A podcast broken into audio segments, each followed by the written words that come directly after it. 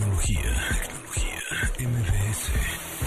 Hoy es viernes en Tecnología con Pontón y les contaremos de las innovaciones que una aplicación popular para juntas en línea ofrece para presenciar eventos en línea. Manuel López Michelone nos traerá una nueva presentación de la fórmula de la morsa con la que nos dejará sorprendidos como cada viernes. Además, Densho nos dará la bienvenida al fin de semana en su sección de videojuegos y fenómenos de cultura popular. Tecnología. MBS Radio. Una hora de lenguaje analógico trascendido a digital. Gadgets, gadgets, tendencias. Tecnología vestible y avances que prueban que vivimos en la era que alguna vez soñamos como el futuro. Con José Antonio Pontón. Tecnología en MBS Radio. ¿Qué volé? ¿Qué volé? ¿Cómo están? Ya viernes, viernes 16 de octubre. Bendito, bendito viernes. Muy bien, ya sábado y domingo. Y ya estamos listos para el fin de semana. A las 12 del día, una hora de tecnología. Y tenemos el Pontip de hoy. Es Kipa.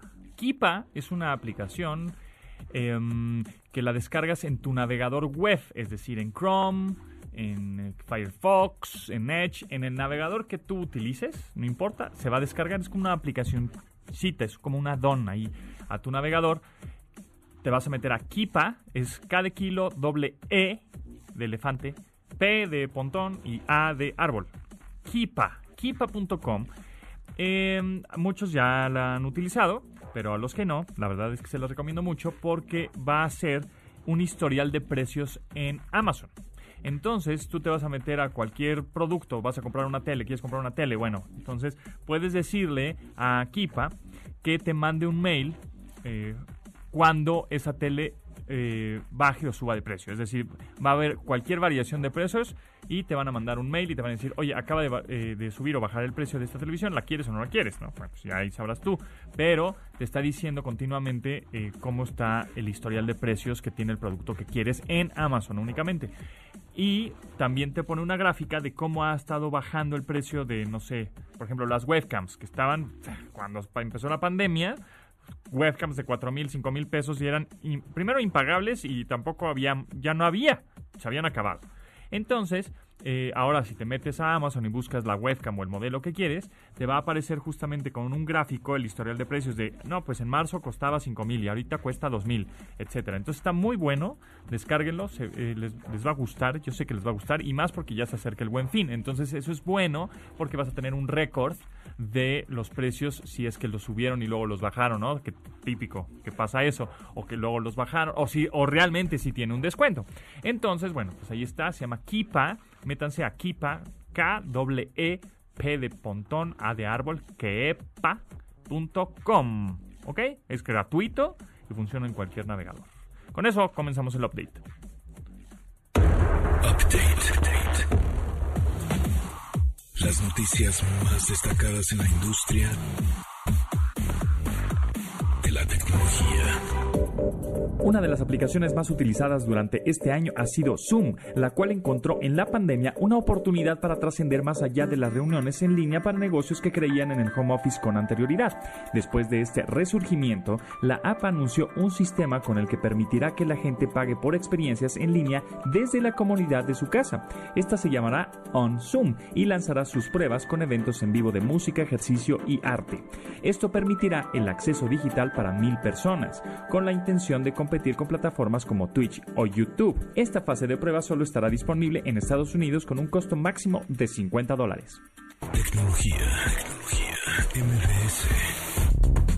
Spotify lanzó un nuevo formato en la aplicación que mezcla la música con comentarios de expertos. De alguna manera esto podría darle un nuevo futuro a la radio. Este formato une las canciones con voces profesionales en el sector, donde el locutor adelanta al siguiente track, un periodista narra algunas experiencias relacionadas a lo que suena o el mismo compositor cuenta la forma en que llegó a escribir el tema.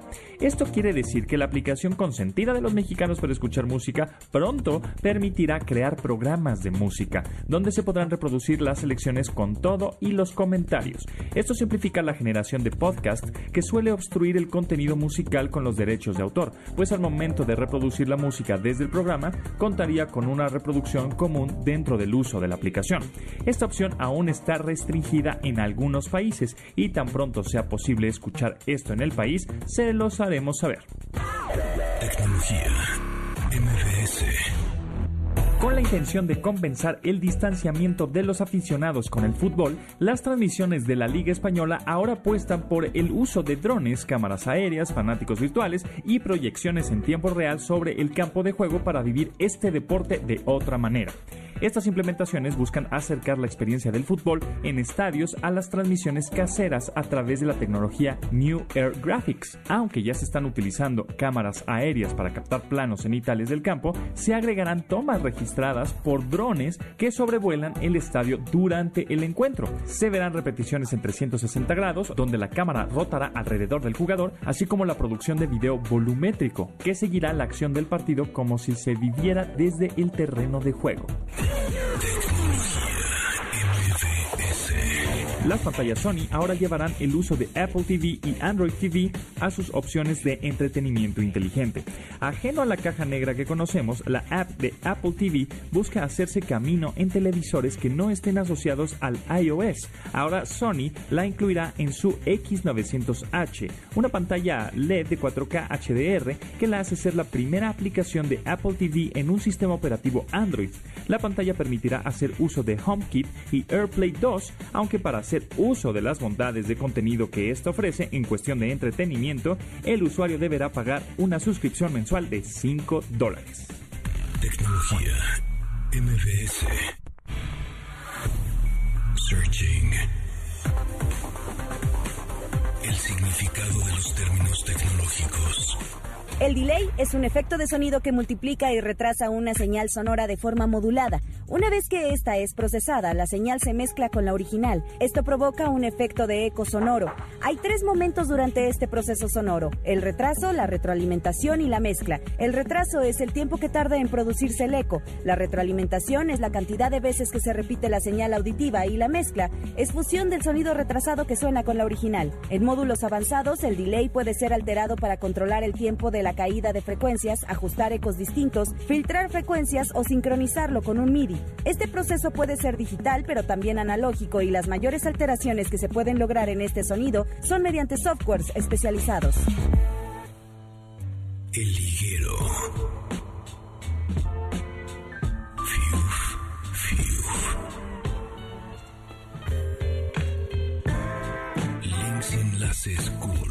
En la red.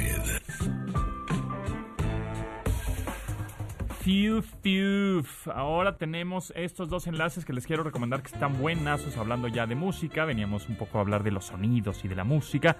Em, pues vamos a hablar de este que se llama remove-vocals.com con este bellísimo fondo. Entonces lo, lo voy, a tener que, voy a tener que recomendarlo así, amigos.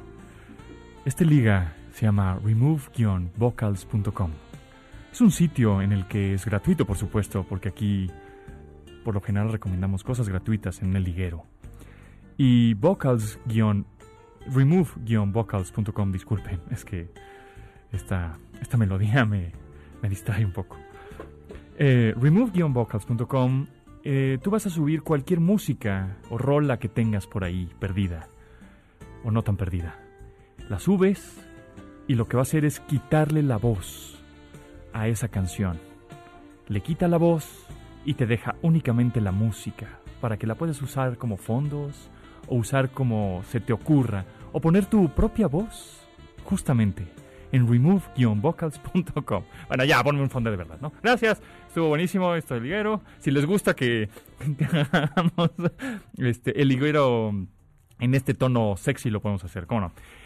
Eh, vocals, eh, remove-vocals.com justamente es un sitio en el que tú subes cualquier rola que tengas por ahí y eh, no tienes que descargar nada, lo único que es subirla justamente a este, este sitio y después te la va a regresar, te va a dar una liga para que la descargues sin voz, es decir, em, gracias a los algoritmos, va a quitarle la voz a estas rolas y te la va a dejar así bien pelona. Y también está Melody, con Y al final, melody.ml. Melody.ml lo que va a hacer es separar todos los tracks que tiene la canción que tú quieras. Es decir, te va a separar la batería, te va a separar la guitarra, te va a separar el bajo, te va a separar las, las voces o los, las vocales y te va a separar sintetizadores, pianos, etc. Separate Music Tracks Using Machine Learning. O sea, te está separando todos los tracks de una canción utilizando el eh, Machine Learning o aprendizaje de máquinas. Está buenísimo. Tú nada más subes justamente una, una canción en MP3 pones tu correo electrónico y te van a mandar a tu mail una liga para descargar perdón, la sesión de todos los tracks eh, independientes de la rola que quieras. Una es melody.ml y la otra se llama remove-vocals.com. Ahí está, las recomendaciones del liguero de esta semana. Síguenos en Instagram, como arroba tecnología mbs. Manda tus mensajes de voz Algoritmo. Música en tecnología.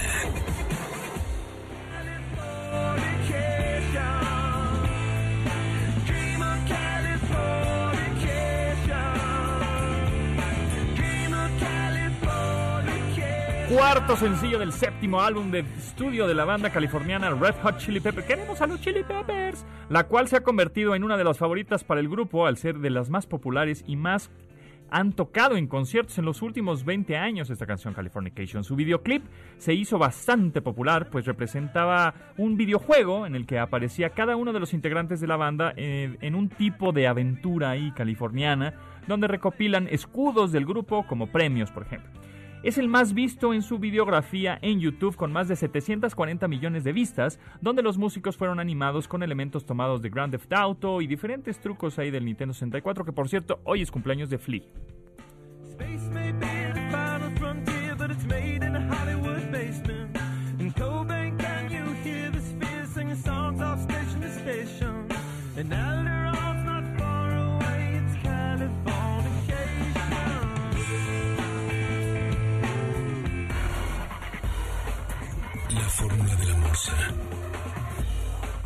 Física y ciencia con Manuel López Michelone. Por si no les quedó claro, Manuel López Michelone está aquí en cabina. Arroba Morsa es tu Twitter, arroba Manuel Morsa es tu Instagram y Manuel Morsa es tu YouTube también. Sí, exactamente. Que ahí tienes, es un canal de ajedrez el que Sí, tienes. y Manuel López Michelone, mi Facebook. Ah, Manuel, ah, también Facebook. Como alguien decía, síganme en mis redes sociales. Síganme mis sí, caíme bien, muchas redes sociales. Pues sí, este, Sí. tienes 200 mil suscriptores en YouTube, Nigo. No es cualquier No es cosa. cualquier cosa, ¿eh? Son años de trabajo, Es- Pontón. Me queda clarísimo.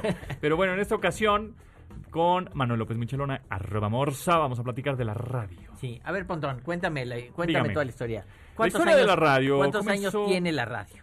Pues como ciento y algo, ¿no? Ciento y Ciento algo. y quince- ¿120? Como 120 años tiene. 125 años. 125 por ahí, años. Por ahí, ¿eh? Por ahí. Muy bien. Pero mira, yo creo que la radio, Ajá. bueno, no creo, no soy el único que cree eso.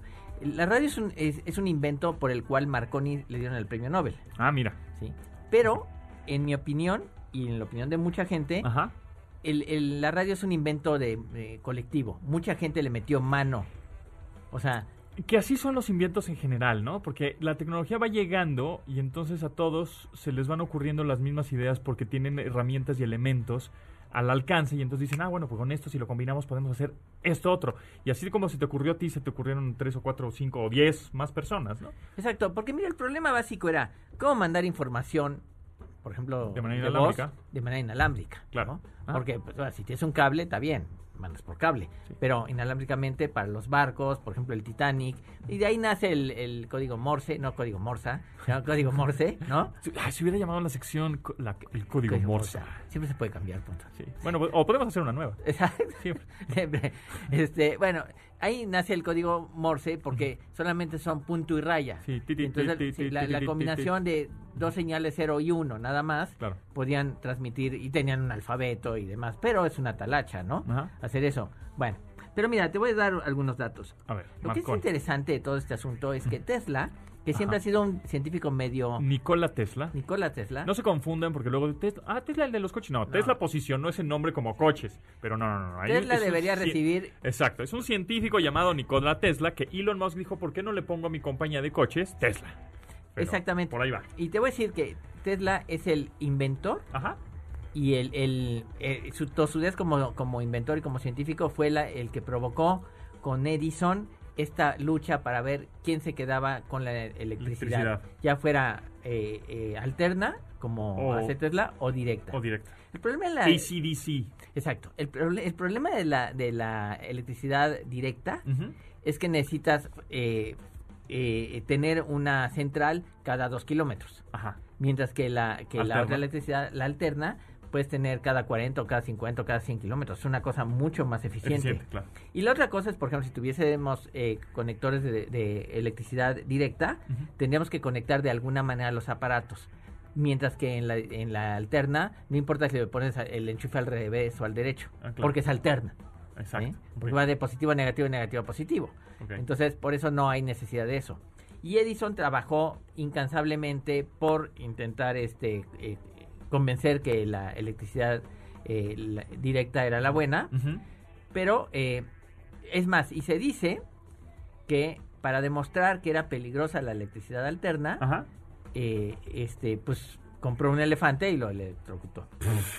pero no es cierto, ¿eh? O Ah, sea, ¿es un mito? es un mito. Había un elefante que, que fue muy maltratado y entonces en algún momento el elefante se fastidió, se volvió loco, se, se enfureció, mató a, a alguna Ah, persona, creo que a claro. su entrenador lo mató porque estaba furioso Ajá. y entonces este decidieron que ya no era confiable el animal Y tenían que y había que sacrificarlo. claro. Y entonces eh, los eh, gente de, de Edison Ajá. fue a grabar el evento, pero no estaba involucrado. Y alguien salió con el chisme diciendo que Edison había comprado el elefante para electrocutarlo y mostrar que era muy peligrosa la, la- la energía alterna. Siempre hay alguien, siempre hay alguien. Que Pero bueno, Tesla es uno de esos científicos que ha hecho mucho, pero que en realidad está medio subvaluado Ok. en algunos en algunos ámbitos, ¿no? Por ejemplo, sin él no existiría la energía, bueno, alterna, existiría probablemente por otras razones, pero él fue el que promovió incansablemente eso. Bueno, pues en, fíjate, en 1891 Ajá. Él ya hacía transmisión inalámbrica de energía, Órale, de de energía. energía. O sea, por ejemplo, en el 83 Tesla impartió una conferencia sobre eh, la luz y otras otros fenómenos de alta frecuencia Ajá. lo cual fue uno de los avances en la búsqueda de la, de la transmisión de mensajes bien alámbrica, es decir, por radio. Fíjate, en 1880, o sea, 10 años antes que Tesla, Ajá. eh, se había descubierto la, el- la radiación electromagnética a través de Hertz. Hertz es, el, es la medida de la frecuencia, Ajá. ¿no? Eh, Heinrich Hertz fue el que descubrió eh, el, el evento de la radiación electromagnética y también las ondas de radio. Ok. ¿sí? Pero este fue, fue Maxwell el que le dio todo el formato matemático y lo hizo estupendamente O sea, bien. lo tradujo. Lo tradujo a las matemáticas, Ajá. ¿no? Ok. Bueno, pero eh, Guillermo Marconi, en 1890, Ujú. ¿sí? Desarrolló el primer aparato de radio a distancia. Ok. O sea, fue el primero que dijo, voy a hacer un aparato de radio que, mande mensajes. Ajá. O sea, no creas que era por voz, era mandar un mensaje, Ajá. ¿sí? Y, y el 23 de, de diciembre de 1900, Ujú. Reginald Fessenden de Canadá fue la primera persona en enviar señales de voz inalámbricas por medio de ondas electromagnéticas. Ok. ¿Y la distancia cuál crees que fue? Pues, no sé, tres metros. No, 1.6 kilómetros. Oh, my God. 1.6 kilómetros. Mm. 1.6 Es kilómetros. muchísimo, ¿no? Pues para, el, para, Para ese entonces sí, era, sí, sí, sí. dicen, no se puede creer, ¿no? Claro. Y en este seis años después sería la primera persona que en Nochebuena de 1906 Ajá. mandó, eh, hizo una emisión pública de radio. Oh. ¿sí? O sea, eso está simpático. Bueno, pero Tesla en 1898, todavía 1899. 1898, todavía no, no- la radio no existía, ya tenía un barco de radio de radiocontrol. ¿Has visto en el Parque Lincoln los que Sí, sí, los sí. barquitos de Ajá, radiocontrol? O sea, un, un, un barquito de control remoto, pues. Sí, tenía un barquito de control remoto. O sea, En ya mandabas 1898. 98. Era su demostración de que se podían mandar señales de radio. Ajá. A- a- Y que alguien, ajá, tú controlar algo y que... sí, a eso le llamaba, de hecho, teleautómata. Órale. Y lo que quería, no, él no pensaba en la radio. Él quería venderlo como un torpedo naval. pues, De teledirigido. Pues, pues nada, nada, nada burro. O, O sea, sea, Pues es que también sabemos que las, la tecnología, los avances tecnológicos que tenemos ahorita en las manos pasaron primero por la milicia. Que Claro. el internet pues, fue por ahí. Ah, claro, claro, ahí nació. De de ahí hecho. nació. Claro. Bueno, el caso está en que eh, Marconi, a Marconi se le dio, el- el, eh, se le adjudicó el invento de la radio. Ajá. Pero otros investigadores ya habían trabajado en ello. Por ejemplo, Sir William Priest había entregado un documento a la Royal Institution de. Londres donde se hablaba de la señalización eléctrica sin cables. Sir Oliver Joseph Lodge, por su parte, presentó un texto titulado El trabajo de Hertz y algunos de sus sucesores. Pero Marconi fue el primero que comprendió que las ondas de radio podían usarse para mandar mensajes inalámbricamente. Se dice que en 1894, cuando estaba de vacaciones, Marconi leyó los artículos de Hertz y de Tesla. Ok. Con este conocimiento se dio la tarea de, desa- de desarrollar un aparato de laboratorio que lo convirtió para, para comunicaciones, ¿no? Empezó con comunicaciones muy cortas, muy Ajá. pocos kilómetros, ¿no? Ajá. Este, y, y poco a poco se fue al aire libre, es decir, de zonas muy, muy poco pobladas y demás, se fue, se, fue abriendo Ah. al espacio libre, pues, Ok. ¿no? Ajá.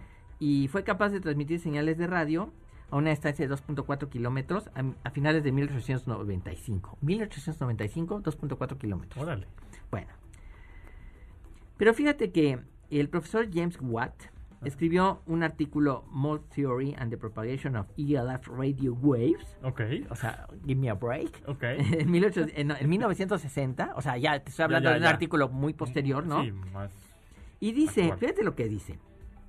Basta conseguir el desarrollo de los acontecimientos para caer en la cuenta de que el descubrimiento de Tesla en 1893 Ajá. fue el punto de partida de la comunicación sin cables.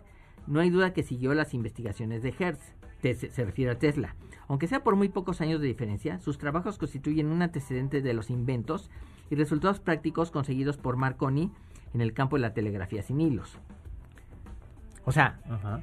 este hombre que, eh, que- que mencioné, este, habla que Tesla ya tenía todo listo. Todo listo para Todo hacer- listo. Ajá. O sea, realmente, y que y Marconi nomás sacó provecho un poco de los artículos de Tesla y de Hertz. Ah. Ahora, Marconi no, no, no pirateó nada. Marconi hizo su chamba. Ajá. Marconi era un buen ingeniero, déjame decirte. Ajá. Y creo que en, Pe- Pero no pues es que a Tesla igual no se le ocurrió. Y a Marconi sí. Te voy a decir lo que le pasó a Tesla. Cuando estaba en el asunto de la radio, Ajá. se incendió su laboratorio. Porque Ajá. como trabajaba con, con, con, ener- con energía eléctrica, Ajá. a cada rato tenía accidentes. Y se le quemó y entonces tuvo que recuperar su laboratorio primero y se metió en esa bronca y pasó a segundo término todo lo que estaba haciendo con la radio. Ah, Y eso es parte del destino, ¿no? Pues sí. Le hubiera tocado, ¿no? el que se fue a la villa. Y, y de hecho te voy a decir, además, Marconi no era nada sonso porque él tiene una patente que se le otorgó eh, este en mil ¿qué? Se le otorgó en mil ocho- 1900 y cachito Ajá. una patente en, en Inglaterra sobre la radio. Radio. ¿Sí? Bueno. Eh, Marconi creó una compañía que se llama Marconi Company. Mira qué ingenioso. Claro. ¿Sí? La Pues, Morsa La Software. Morsa Software Co. claro. Este, sí, como dices, era un, es un invento un poco colaborativo. O sea, igual le dan el, el premio o le dan el reconocimiento a, a alguien más, pero había muchos ingenieros, muchos Sí, este, mucha gente. Es como, por ejemplo, el celular. ¿Quién inventó el celular? estaban trabajando para hacer eso. Exacto. Sí, por ejemplo, el celular. ¿Quién inventó el celular? Pues es un grupo, no, no es una persona. No, no, no creo que es una persona. Pero mira, fíjate, Marconi eh, en su compañía estableció la primera estación de radio en Milton, Reino Unido. Las autoridades de la Oficina Postal y Telegráfica de Inglaterra inspeccionaron el sistema de Marconi, el cual pudo transmitir a 55 kilómetros de distancia. Órale, ya, o sea, ya, ya estaba bien. Sí.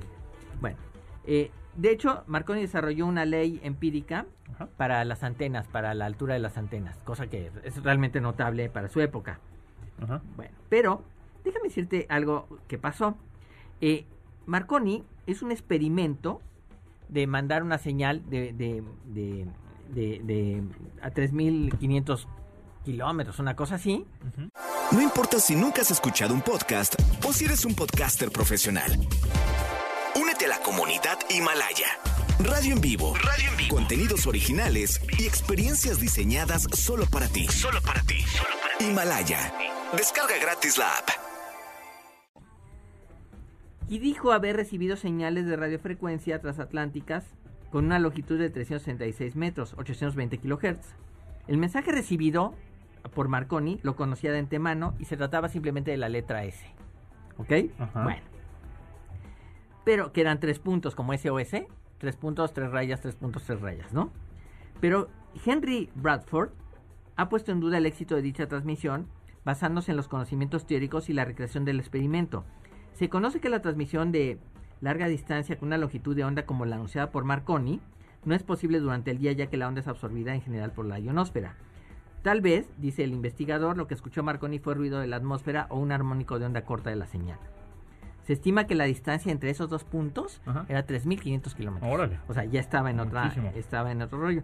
Sí. Pero, eh, pero déjame decirte, eh, se encontró, o sea, un, un, un español. Eso es lo que es increíble, que nadie le hizo caso porque era un español y este, y pues na- nadie lo, pues, na- na- nadie lo pelaba.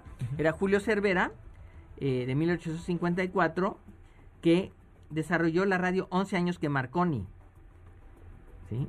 Es decir, pudo transmitir voz, Ajá, voz, ajá. no mensajes Sí. inalámbricos, voz, ¿Vos? 11 años, que Mar- 11 años antes que Marconi. Órale. Y nadie le hizo caso. Nadie le hizo caso. Y como no tiene una patente y no se aplicó como corresponde, Desde, mire, desde esos, desde esos momentos es lo mismo que vivimos actualmente. O sea, no, el Apple es el inventor de la tableta, ¿no?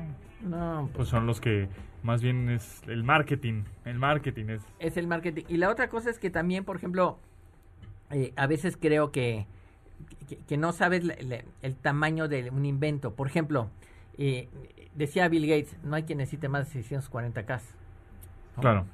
O sea, no, no te, no te das cuenta del tamaño del invento y de la cantidad de memoria que hoy tenemos en los discos duros y en la memoria. Tenemos gigabytes, no, Exacto. no kilobytes. Sí, No, no, o sea, terabytes. Sí, o sea, como que no, no sabes la magnitud del... Es más, se decía que la radio, ¿a quién le interesaba escuchar la radio? Pues, ¿No? Ajá. Claro. ¿A quién se le podía... eh, o sea, ¿a quién le iba a servir eso, no? Y ahora, Y, y sin embargo, ve, la radio es... Sí. Bueno, como ha crecido, ¿no? por supuesto. Estamos hablando de 120 años más o menos. Pero el hecho está en que la vida es un poco injusta. Y ya también lo dijo Bill Gates. La vida es injusta. Acostúmbrate a eso. ¿no? Sí, sí. Y este y es cierto, Marconi Marconi fue el más vivo de todos. La referencia que tengo de Marconi se, se- la remonto a Ah, mi ah. prima, a mi primaria, a, Ah, mi- ok. a mis primeros años, A ver. cuando escuchaba, bueno, veía en la tele el Cantinflas Show. Ok. Donde Las la, caricaturas. Sí, la nana de, de, de Marconi, Ajá. cuando lo vio por primera vez al niño, dijo, oh, este niño va a escuchar hasta el, hasta el silencio de no sé qué cosa, Ajá. porque tenía unas orejotas. ¿no? Ah, Va a escuchar el aire. Algo Ajá. así dijo la, la, la nana de Marconi. ok. Y curiosamente, bueno, ahora se dice eso. Yo creo que es apócrifo todo eso, pero, sí, totalmente. pero, pero en cualquiera de los casos lo dice mi referencia más importante, que es Cantinflas Show. Este, sí, pero bueno, en ese momento. No, pero bueno, lo interesante es eso. A veces no sabes el tamaño de, De lo que hiciste. de- la tele es un poco igual. Sí. O sea, bueno, está bien, está- tenía la, tenías la televisión y demás, pero desde que salió esta explosión de pantallas planas, de, de alta definición, de 4K, 8K y lo que... Pues el mismo internet, o sea, no el mismo así. internet, no hombre, pues el mismo internet servía para mandarse mensajitos de, hola, ¿cómo Ah, estás? Bien, sí, gracias, sí. ¿no? Y ya, Sí. ¿no? Y ahora lo que ves, internet está en todos lados y en todas las aplicaciones y es la moda interminable, ¿no? Así es, así es. Morsa, muchas gracias. Aquí te quedas, ¿no? Seguimos Aquí me echando. quedo. Muy Sí, bien. cómo no. Gracias. Seguimos aquí.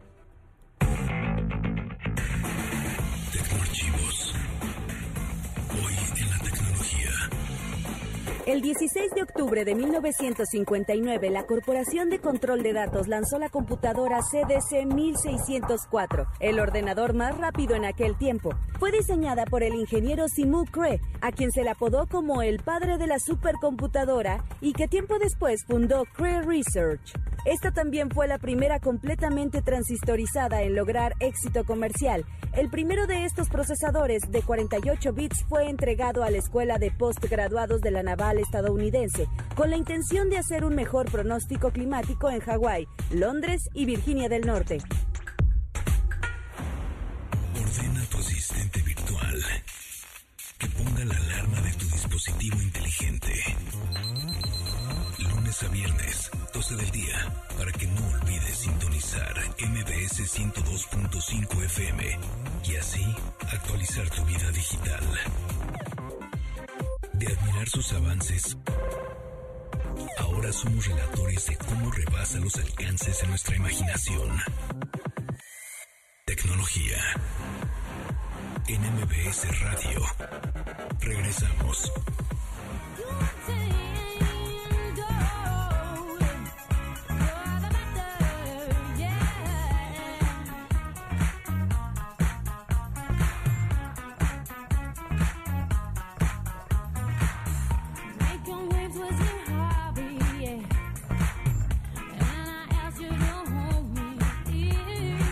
Sia, You've Changed. Antes de aparecer personificada en todos sus videos, Sia solía aparecer a cuadro.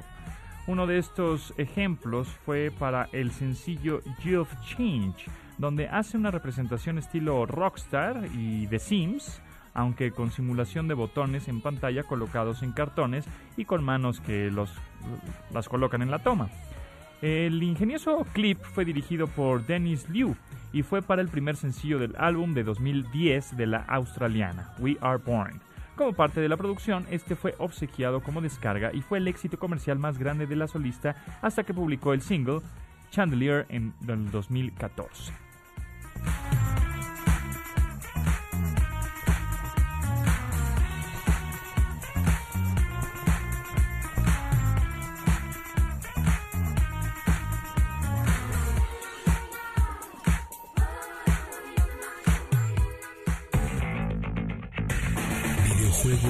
Diversión. En línea con Densho. ¿Qué pasó, mis Denshis? Ahora te hablamos por teléfono. Andas este en la loca, ¿va? Ahora sí, Ponti, ahora sí se me, se me, me cayó toda la chamba, fíjate. ¿Está bien? ¿Está bien? Qué Pero bueno. está bueno, está bueno. Mientras Happy haya, problems. Bueno. Muy bien, muy bien. Oye, pues en la industria de los videojuegos y la cultura pop, ¿qué hay de novedad? Hay un montón de cosas que no pasa nada con ellas. eh, sí, no, a- a- a- anunciaron ya una- la, la fecha mm, esa misteriosa de, de Xbox México que se puso en Twitter la semana pasada. Ajá. Ya se confirmó que es 9 de noviembre a las 7 de la noche hora de la Ciudad de México. Va a pasar algo. Ok. Todavía no nos dicen qué. Pues Pero por, por lo ahí, menos ya por ahí en, una, en un como teaser, en una de esas, vi que es un evento, que decía un evento, no sé qué, un evento que trascenderá y así. Pues sí, yo creo que van a, a hacer pues una transmisión especial, como una cuenta regresiva al lanzamiento de Xbox. Sí, exactamente, porque el Xbox, eh, las consolas Series X y S salen a la venta el 10 de noviembre. No hay preventa en México, o bueno, no ha habido preventa en México. En muchos eh, otros países de Latinoamérica sí hubo preventa y ya se terminaron. Eh, y por parte de PlayStation 5, pues sigue habiendo preventas. Sin embargo, eh, ahora la entrega ya no es el, el mero día de lanzamiento, que en teoría es el 12 de noviembre. O sea, ya va a haber gente que el 12 de noviembre tenga su PlayStation 5, pero va a haber otros que aunque lo pidan ahora, hoy en preventa, les va a llegar por ahí del 5 de diciembre o un poco más tarde. Sí, ya lo advirtieron, ya avisaron para que la gente no se enoje. Este, y de todos modos no están tan seguros de, de poder cubrir todas las entregas. Está complicado, pero pero pues bueno, están Pues, lanzando en sí. una época difícil. Claro, yo creo que el, el pues, usuario deberá entender y ten- ten- tendrá que tener paciencia como lo hemos tenido estos ocho meses, que pues también a ellos se les complicó el asunto de, de traer las unidades, de armarlas, de tener las unidades suficientes para ese día, porque pues igual también las, las fábricas de dispositivos pues no están al 100 o no estuvieron al 100 en mucho tiempo, entonces creo que el que la tenga el mero día de lanzamiento pues será muy afortunado y el que no pues no pasa nada, ¿no? O sea, pues te llegará después y la disfrutarás después, pero no no nada más por subirte al tren y quieras pertenecer a la a la a la ola de la novedad de ese me- mero día, pues no te desesperes, no no pasa nada, ¿no? Sí, no, no, y aparte del precio a las, eh, que van a estar las consolas, pues tampoco es así como para que eh, den un brazo para poder comprarla el, el primer día, ¿no? Exacto. Sí, sí, sí, está cañón. Eh, pues paciencia para los que preordenaron el Play, este, poco a poco este, eh, irán surtiéndose las consolas. Y por cierto, cambiando un poquito de tema, Sí. eh, una de las noticias que sacudió a la escena de los videojuegos, sobre todo competitivos de esports, eh, eh, pues Blizzard acaba de anunciar Ajá. eh, que ya no va a desarrollar nada más, ni le va a dar mantenimiento, ya no va a desarrollar nada de StarCraft 2. ¿No? No, ya no va a haber nuevo contenido. Este va a seguir este pues va a seguir pues, arreglándole cositas, ¿no? Este, pero ya no va a haber nuevo contenido, o sea, eh, StarCraft 2 ah, era una bueno, pues sí era era una franquicia tipo World of Warcraft de la misma empresa eh, que ya llevaba pues 10 años este, eh, con actualizaciones y manteniendo el juego vigente eh, pero ya avisaron que ya no va a haber más contenido nuevo. Este, la misma este, compañía hizo un comunicado donde dice que eh, eh, dejar de hacer desarrollo para StarCraft 2 significa que ya no van a vender contenido adicional para vender, este, como Commanders o War Chest, pero este, que van a continuar este, haciendo algunas temporadas y balanceando el juego gra- gradualmente. Este juego es, es muy este eh, muy jugado en la escena de eSport, StarCraft 2, y justo la semana pasada este Blizzard anunció el cierre de sus oficinas en Francia completamente, dejando a mucha banda sin trabajo. Este, y, y al gobierno francés presionándolos para que liquiden bien a los trabajadores y que no sea algo tranza. Entonces, este, pues es, yo- es evidente que están teniendo pro- problemas económicos ahí en Blizzard.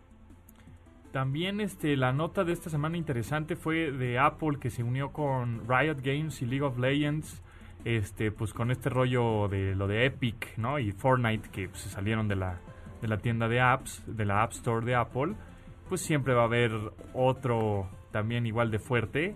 Y le dijeron, no, pues Riot Games, lo- LOL, League of Legends, pues está bien, pues vente para acá, tú sí le entras a mis reglas, ¿estás de acuerdo con mis reglas? Pues sí, pues órale. Eso estuvo perrón. Sí, exactamente.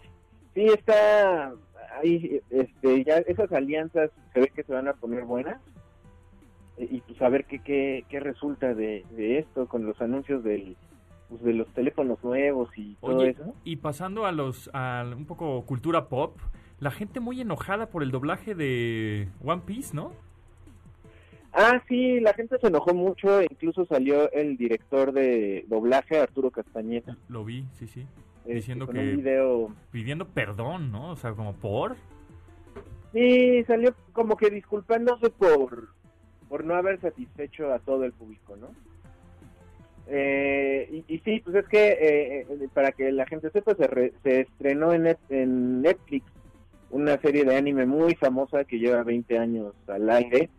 Este es la eh, One Piece, que es la historieta más vendida de todos los tiempos en Japón. Este y justo la estrenaron en Netflix. Ha estado siempre en, plataforma, en otras plataformas digitales como Crunchyroll. Eh, la han transmitido en tele abierta, creo, en México. Pero lo que pasó fue que este material eh, que Netflix este, agarró la- los derechos, lo tuvieron que volver a hacer el doblaje completamente. Entonces, lo, lo, se hizo el doblaje dirigido por Arturo Castañeda. Este, y con las nuevas voces y de los personajes, pues la gente se enojó. Este, hubo muchas personas que incluso lanzaron, le mandaron amenazas de muerte a Arturo Castañeda por, por entre comillas, el pésimo trabajo que habían hecho. Este, eh, y pues se me hace una exageración, la verdad. Está, está fuera de lugar cualquier tipo de, de agresión en general, pero en particular por el trabajo de alguien. No sé, no se me hace, no se me hace pertinente. Muy bien, Densho. Pues eh, la gente te puede seguir en arroba Densho en Twitter y Densho en Instagram. Así es, arroba Densho en Instagram y en Twitter, ahí les, les surtimos la tiendita. Muy bien. Morsa tiene una duda. Tengo una pregunta, bueno, más bien tengo una una este una idea millonaria. Idea A millonaria. ver, sí, sí. Morsa. Este, sí sabes que Ronaldo dio positivo de COVID, ¿no? Sí, sí, Cristiano. Claro. Bueno, ¿qué tal que en el nuevo FIFA salga Ronaldo a la cancha y le dé el patatús ahí en la mitad de la cancha porque tiene COVID?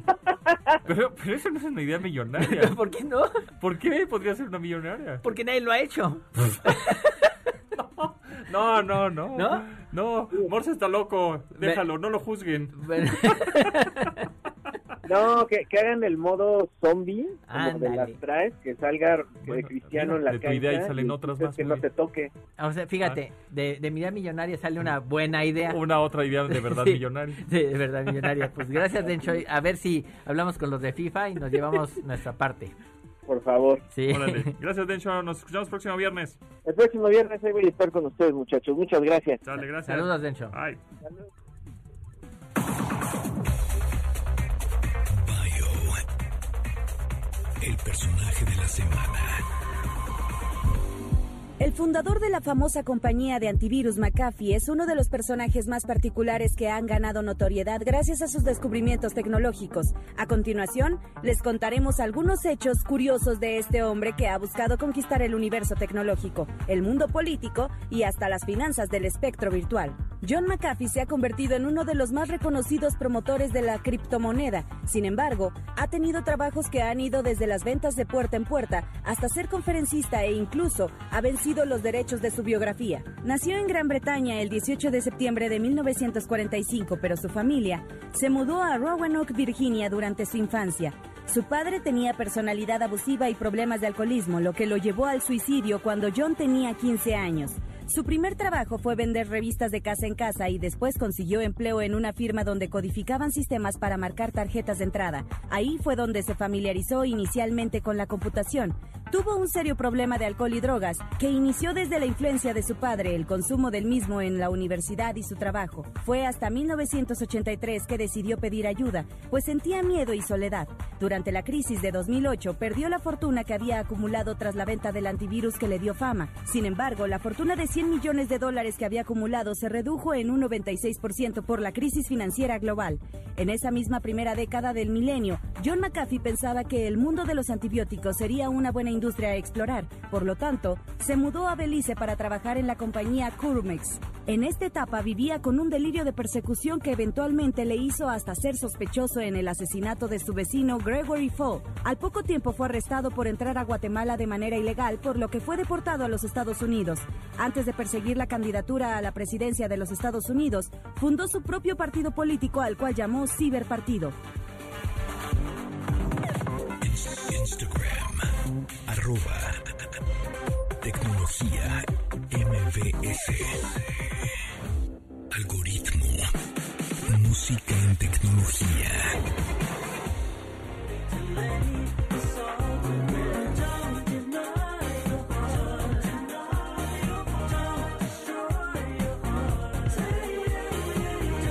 Hot Chip, Don't Deny Your Heart es el tercer sencillo del álbum In Our Heads de la banda inglesa Hot Chip, en el que hacen un video con una versión peculiar del videojuego de fútbol FIFA. Fue dirigido, por Peter Serafinovic, quien se encargó de retratar el juego de fútbol entre dos equipos virtuales, con todo y dance-ups incluidos toda la cosa, que termina la batalla por el balón con un despliegue de amor homoerótico. Una canción muy bailable, digna de fin de semana, que hace guiños a los puntos de entonación más altos en la carrera de Andy Bell en Erasure.